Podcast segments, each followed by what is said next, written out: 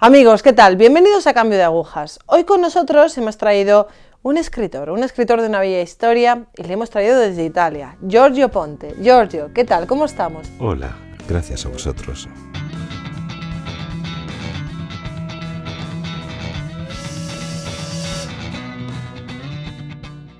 ¿Te puedes presentar un poco? Yo en la vida soy escritor. Escribo novelas. Siempre he deseado hacerlo. Siempre he deseado narrar la esperanza. He trabajado también como profesor de religión durante un par de años. Y esta ha sido una gran oportunidad para contar lo que Dios ha hecho en mi vida a través de la enseñanza. Y sobre todo ha sido una oportunidad para poder experimentar la paternidad. He hecho tantas cosas en mi vida. He trabajado en el comercio, he recorrido toda Italia, porque soy de Sicilia, pero ya después del instituto vine a estudiar a Roma. Después me fui a Milán, donde he vivido durante siete años. Pero lo que últimamente me ha hecho salir del anonimato ha sido el hecho que hace un par de años decidí contar mi historia como persona con atracción homosexual que vive en la iglesia en castidad, o al menos que desea vivir en la iglesia en castidad, y me he expuesto en defensa de la iglesia de la doctrina de la Iglesia, del Evangelio y de la familia natural, sobre todo en un periodo en el que se está discutiendo a nivel político de las leyes, etc. Y esto es lo que me ha llevado a estar aquí con vosotros hoy. ¿Cómo se inicia tu historia? ¿Cómo, cómo se inicia bueno, en tu familia? ¿Cómo, Cuéntanos un poco el principio. Mi historia, digamos, de cristiano además de persona, nació hace mucho tiempo. Recibí la fe en casa fundamentalmente de mis padres, que siempre han hablado de Dios en casa como de una presencia concreta. Dios no era solo una presencia ocasional del domingo, y esto ha sido un don. El problema fue fundamentalmente, como pienso que lo es para todos, cuando en un momento de mi vida me tuve que enfrentar con el dolor y surgió la pregunta sobre quién era Dios.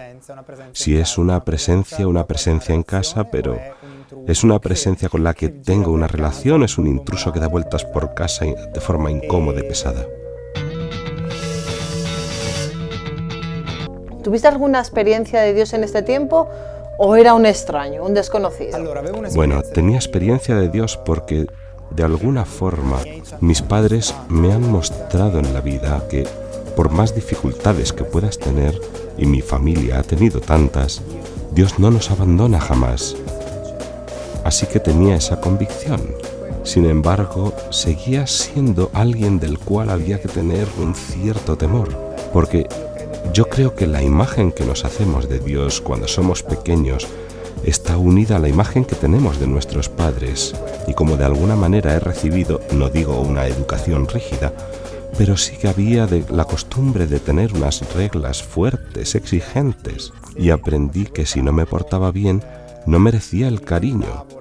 Por eso, si Dios se parece a mis padres, si se parece a mi papá, entonces será como un papá multiplicado por un millón. Por lo tanto, si mi papá es exigente, Dios lo será mucho más. Por eso tenía la sensación de sujeción. Yo soy el último de cuatro hijos. Son todos más mayores que yo. Y era un niño muy solitario, porque estaba acostumbrado a estar con personas mayores, incapaz de relacionarse con personas de su edad. Esta soledad me hacía sufrir mucho y ha sido el terreno del enfrentamiento con Dios. Yo creo que en esos años había una relación con Dios, si bien era una relación conflictiva, pero aún así era auténtica. Yo he pasado años peleando con Dios. De noche le lanzaba toda mi rabia, decía incluso palabrotas, no eran blasfemias, sino ataques con él, por el hecho de que me decían que tenía que amarme, y en el fondo creía que fuera verdad. Pero mi vida, el sufrimiento, las cosas que me tocó vivir, me hablaban de su abandono, y creo que en este enfadarme con él se manifestaba una verdadera relación, porque al final Dios no quiere a uno que lo secunde, quiere a uno que sea auténtico y en una relación auténtica yo puedo estar enfadado y de esa forma creo que ha iniciado a poner la semilla que me condujeron a conocerlo a través de su madre, porque yo tenía tanto miedo de Dios, pero, pero no tenía miedo de la Virgen María.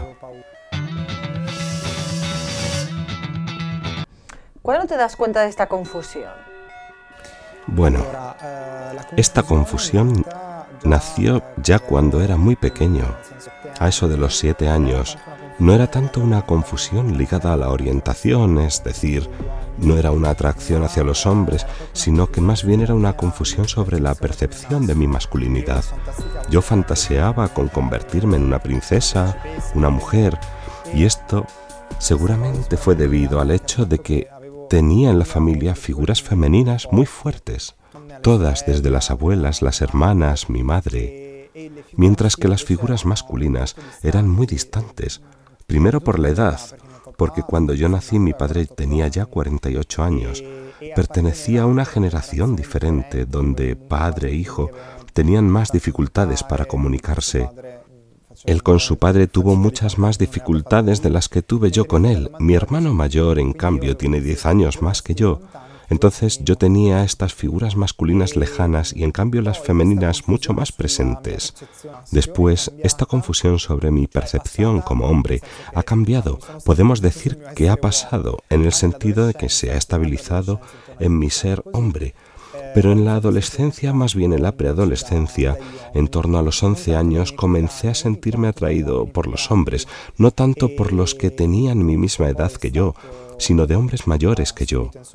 Todo esto sufrió una fuerte sacudida porque entre los 11 y 13 años sufrí abusos por parte de hombres mayores que yo. Por suerte, puedo decir que a nivel físico no fueron nunca verdaderas violencias, pero de todas formas fueron abusos. Abusos que se injertaron en un terreno que era ya confuso y que después se convirtió en un lugar de enfrentamiento fuerte, incluso en términos de fe con Dios. ¿No tuviste a nadie con, a quien contarle estas cuestiones que te estaban pasando? ¿Alguien, no sé, alguien de confianza? Sobre los abusos, obviamente no he podido nunca esconderlos. Es decir, regresaba a casa llorando. Una vez fui perseguido hasta el portal por un hombre que me había, digamos, que me había encontrado en el autobús, porque era siempre en ese contexto, en autobuses rebosantes de gente, por lo tanto, los míos sabían lo que estaba sucediendo, pero no sabían la turbación que todo esto había desatado dentro de mí. No era solo el problema del abuso, sino también la confusión y un sentimiento de culpabilidad, que después he descubierto que es común a todas las víctimas de abuso, que se sienten corresponsables, como si hubieran permitido que eso se diera, como si un poco lo hubieran querido. Hoy me doy cuenta que en el fondo es verdad que yo no conseguía oponerme a lo que sucedía porque en el fondo yo sentía que había un hombre adulto que me prestaba atención, una atención torcida, una intimidad torcida, pero con todo era algo respecto a una distancia que yo percibía en casa, que no era culpa de nadie, pero que me hacía sentir solo. Entonces los míos me podían ayudar hasta un cierto punto, Después sí, hubo confesores que me han ayudado, es cierto, pero no tenía ninguno de manera estable, no tenía ninguno que pudiera sostenerme a lo largo de estos años de manera más sólida. Y como todo, no había ninguno que tuviera una formación adecuada para poder sostenerme en esta situación, al menos hasta que yo cumplí 14 años. Esto hasta los 13 años. ¿Cómo entras en la adolescencia con todos estos hechos sucedidos a tu espalda? Bueno, dado que la adolescencia es un infierno para cualquiera, yo no quiero, diremos, agrandar o dar prioridad a un tipo de dolor más que a otro, porque cualquier adolescente, más allá de las cosas que haya vivido, sabe que este periodo es un infierno. Yo llegué a esa edad todos esos años, ya lo he comentado, yo peleaba con Dios constantemente. Después, a los 14 años, le desafié porque yo tenía un único amigo que después perdí al llegar al instituto, después de 10 años de amistad. No porque hubiera muerto, era solo que se acabó la amistad y yo seguía pidiéndole a Dios amigos. Y llegó un momento después de un verano entero que me pasé llorando, le dije, o tú me vienes a salvar o yo te dejo. Porque me habían enseñado, yo fui a una escuela católica con los jesuitas, me habían enseñado que la vida de un cristiano tenía que ser una fiesta y la mía no lo era. En el momento en el que, desafiando a Dios, o mejor dicho, cuando le recordé su responsabilidad, Él me respondió. Pero no ha sido la única vez que ha sucedido. Le había dado ya un ultimátum. Pues bien, el día después de hacer esta oración, llegó a clase una nueva profesora de religión era una religiosa que nos propuso participar en un grupo juvenil ligado a su congregación y cuyo tema anual era Hagamos fiesta, porque la vida de un cristiano tiene que ser una fiesta, es decir, las mismas palabras que yo había usado la noche anterior, y esto me hizo entender que alguno me había escuchado. ¿Y tu vida empieza a dar un giro con este acontecimiento? Sí. Sí, esto que me sucedió. Yo respondí a su propuesta porque después fui donde la hermana y le conté que la noche anterior había rezado. No le conté todavía, claro está, todo lo que había detrás, pero le dije, yo voy a ir al grupo, porque entendí que alguien me estaba tendiendo una mano. Obviamente hubo mucha oposición por algunas circunstancias que me hicieron difícil el caminar. Porque es así, cuando Dios te hace una propuesta, enseguida llega el mal a proponerte otra cosa. Pero entendí que no era casualidad todo esto. Y entonces luché hasta con el tiempo, porque hubo un diluvio universal aquel día, Aún así asistí a esa reunión. Y esta oportunidad que yo acogí abrió las puertas a la gracia en el sentido que desde aquel momento yo tuve una familia de amigos. No solo un amigo, yo había perdido solo un amigo, pero me dieron tantos amigos con los cuales pude finalmente compartir la fe y poder tener conversaciones profundas, porque yo ya estaba cansado de los chicos de mi edad. Yo estaba acostumbrado a pensar, a ver las cosas de un modo superior a como lo hacían los chicos de mi edad. Y finalmente encontré personas que funcionaban como yo y con las que podía vivir cosas normales pero impregnadas de Dios, de la pizza a la oración. Anteriormente o en otros sitios has hecho referencia a una frase, una frase que, bueno, pues ahora nos dirás quién te dijo o qué significó para ti. La leo textual. Nosotros no somos nuestras heridas y nuestras heridas no son nuestra condena. ¿Qué te ha hecho entender esta frase? Esta frase, más o menos parafraseada, me la dijo esta hermana, que fue la primera en acogerme en mi dolor, de escuchar mi historia y permitirme enfocar las cosas.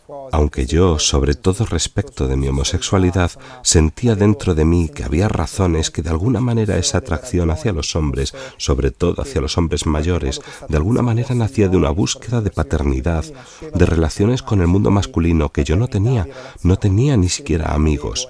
Yo sentía todas esas cosas.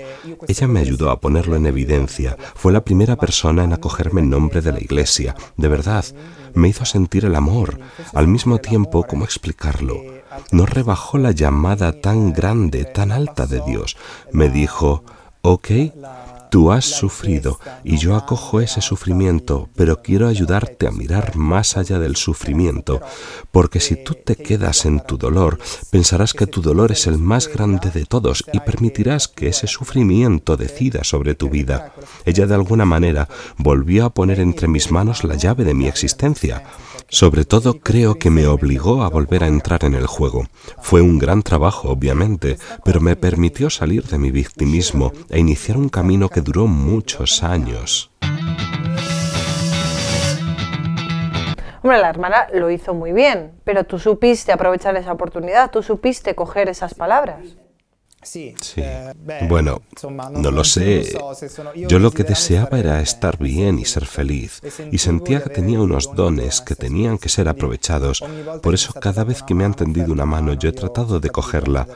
He seguido adelante y el Señor, con el paso del tiempo, se encargó de poner delante de mí providencialmente a las personas que pudieran acompañarme en este camino, en todos los aspectos, ya sea de forma espiritual, económico, humano, psicológico. Tantos años de terapias encontradas, no buscadas, de ocasiones, de cosas que he podido vivir y que he descubierto, después que eran sanadoras para las heridas de las cuales nacía la homosexualidad, aunque yo no lo sabía en ese momento hasta que he llegado a un punto en mi vida en la que he hecho las paces con el hecho de que existía esa parte de mí que me partía en dos. Estaba mi vida pública, donde tenía tanto que vivir, pero después estaba la homosexualidad, que era la cosa fea, que debía odiar, con la que tenía que tener tanto cuidado, pero en un cierto momento he entendido que si quería ser libre debía amarme completamente, incluida la parte de mí que me hacía sufrir y que sin embargo no me identificaba. Era una parte de mí y no me identificaba, pero no podía tampoco ser borrada. Debía escuchar, comprender lo que me quería decir ese sufrimiento y acogerlo, porque cada vida tiene su sufrimiento. Y esto me ha permitido descubrir nuevas cosas, también incluso enamorarme de una chica cuando había dejado de desearlo y de tener la necesidad para sentir que iba bien. Sabemos que Luca di Tolbe es una figura importante para ti. Eh, Luca Di Tolbe además ha dado el testimonio aquí en, hace unas semanas, aquí en Cambio de Agujas. ¿Quién es y por qué es tan importante Luca para ti? Luca ha tenido un puesto importante porque yo lo conocí precisamente un poco antes de conocer a esa chica que te he comentado. Toda la vida había deseado conocer a alguien que tuviera una historia como la suya. Yo sabía que era verdad porque lo sentía dentro de mí, que se podía cambiar la orientación sexual. En el momento en que conocí a Luca, como yo había hecho ya las paces con esta parte de mí, no quería revolver de nuevo en mis conflictos. Ese fue un momento en el que me tendió una mano y yo dije no, porque de todas formas yo estaba mejor. Obviamente, el hecho de sentirme roto por dentro me hacía estar bien. Había tenido una historia en la que había cogido a un hombre que había asumido la responsabilidad. En resumen, era un tiempo de gran serenidad. Y fue esa misma serenidad la que me llevó a enamorarme de esa chica, porque me sentía mucho más seguro de mí y por tanto mucho más hombre, más a la altura de una mujer.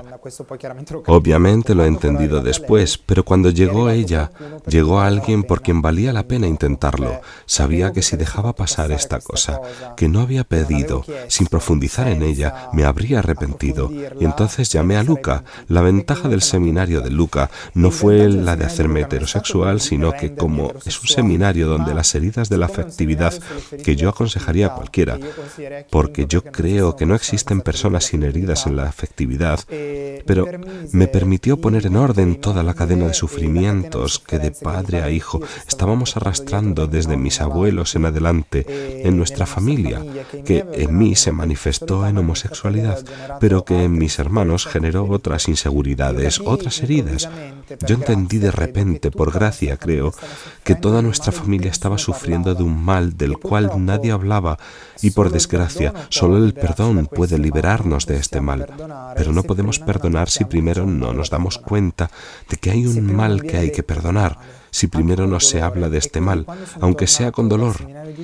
Así que cuando volví del seminario de Luca hablé con mi familia, no para salir del armario y decirles soy gay, porque no era esto lo que buscaba y nunca me he reconocido en esta definición, sino para decirles, estamos sufriendo todos, porque os cuento mi historia para deciros cómo he sufrido yo y para deciros cómo este sufrimiento se ha metido en nuestra vida, porque con la verdad podemos ser libres y perdonar. Esto fue una puerta que permitió permitió la entrada de grandes gracias, tanto que al final con esta chica no seguimos juntos porque ella no estaba interesada, pero lo importante no fue esto, lo importante es que Dios ha hecho a través de ese encuentro con esa mujer. ¿Y tu familia lo entendió? Sí. Menos mal, gracias a Dios. Yo no tenía miedo de ellos, no quería darles, no quería que ellos sufrieran, pero no porque yo sea así, sino por la preocupación de que yo estuviera mal. No he tenido nunca dudas del amor de mi familia. Vale, seguimos adelante. El 12 de mayo del 2015 decides contar tu historia, decides contar tu historia con tendencias homosexuales, pero en defensa de, la vida, de la familia, de los valores que ello lo conlleva. ¿Por qué en este momento? ¿Por qué en ese momento decides hablar? Siempre he creído He sentido la responsabilidad de devolver todo lo que yo he vivido. Siempre las novelas eran ya una forma de contar la esperanza de hacer que todas las personas sepan que la vida vale la pena, que no hay ninguna vida insignificante, que no hay ninguna vida que no tenga un objetivo, incluso aquella que más aparentemente parece sin sentido, incluso aquella de los chicos en silla de ruedas que no tienen ni siquiera conciencia de ellos mismos. Todos, todos tenemos un sitio del cual depende el bien de toda la humanidad y de esto estoy convencido. En un cierto momento he entendido que mi historia y la gracia que yo había vivido de conocer una iglesia que me acogió de verdad y con amor no era la historia de todos. Es decir, hay tantos que se han sentido rechazados por la iglesia, incluso tantos que han sido guiados hacia el mal. Y después, a nivel de la sociedad, se ha ido transmitiendo poco a poco, día tras día, en los últimos 30 años, esta información falsa sobre la homosexualidad, sobre el hecho de que se nace así, se impone el no hacerse preguntas sobre estos argumentos, pero esto ha sumido a millones de personas en un sufrimiento enorme, siguiendo una imagen de sí mismos que no es real.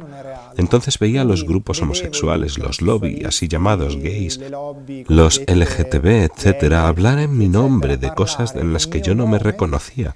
Sentía que tenía la responsabilidad de hacer algo, porque si supieran que existe un modo distinto, porque aunque es cierto que ahora estas leyes están siendo aprobadas en Italia, pero hay personas que se están buscando una respuesta distinta y debo hablar para que sepan que existe una respuesta distinta, para que sepan que no están solos. Yo conozco miles de personas que viven como yo y lamentablemente en Italia viven en el terror, en el miedo, porque hay tanto terrorismo sobre esto. Y yo rezo mucho para que todos ellos tengan la valentía de mostrarse, porque si todos juntos levantáramos la cabeza seríamos un ejército al que ningún Estado podría hacer callar. Cuando hablas de terrorismo, ¿a qué te refieres? Eh, bueno, a nivel social, en Italia todavía no hay leyes, pero probablemente las habrá pronto. En otros países es así. Y decir las cosas que yo digo, incluso habiéndolas vivido en mi propia carne, sobre el hecho de que la homosexualidad no es una identidad, que se puede cambiar, que existen causas, etcétera, etcétera, es considerado homófobo. Yo soy considerado clínicamente homófobo interiorizado porque dicen que yo me odio a mí mismo y a mi homosexualidad, cosa que no es verdad, porque a mí no me molesta nada mi homosexualidad, ni la odio ni la exalto. Si mantengo toda la vida una atracción hacia los hombres, no me importa.